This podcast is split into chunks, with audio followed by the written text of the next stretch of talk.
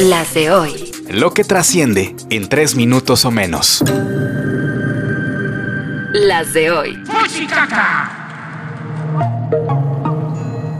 Hoy es jueves 15 de junio, soy Joaquín Martínez y estas son Las de hoy.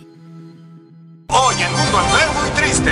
Oreja con esto. Manuel Velasco, que aunque es el verde ecologista, aspira a la candidatura presidencial del 2024 con la 4T, fue gobernador de Chiapas en una gestión caracterizada por multimillonarios desvíos al estilo de la estafa maestra. Nuevos documentos obtenidos por mexicanos contra la corrupción y la impunidad revelan más presuntos desfalcos que suman 2.400 millones de pesos y la triangulación de fondos públicos a un operador político acusado de comprar votos en una elección, lo cual fue documentado en video. Además, esta investigación periodística ha descubierto pagos del área de comunicación de Chiapas a empresas fantasma, lo que ya es suficientemente malo, pero hay más. Esto ocurrió a la par de que David León, quien fuera colaborador de Velasco justo en el área de comunicación, entregaba sobres con dinero a un hermano de López Obrador. Entonces, ¿ya se acabó o no la corrupción?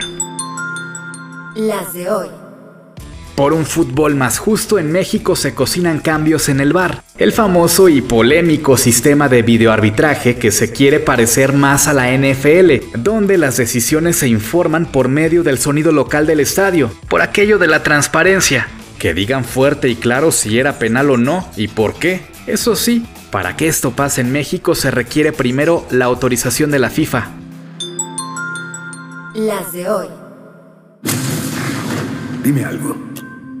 Puedes ir a donde quieras. A otra línea temporal.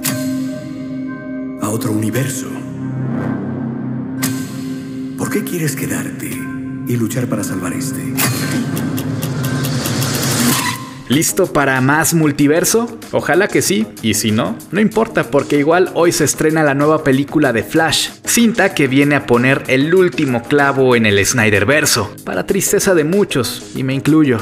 La película, que tiene crítica un poco dividida, digamos que le ha gustado a 7 de cada 10, llega a las salas de cine luego de múltiples retrasos, regrabaciones y escándalos en la vida real con Ezra Miller, que es el protagonista. Uy, pues ha tenido de todo, pero ¿estará buena? Cruzamos los dedos sin tanta fe. Las de hoy.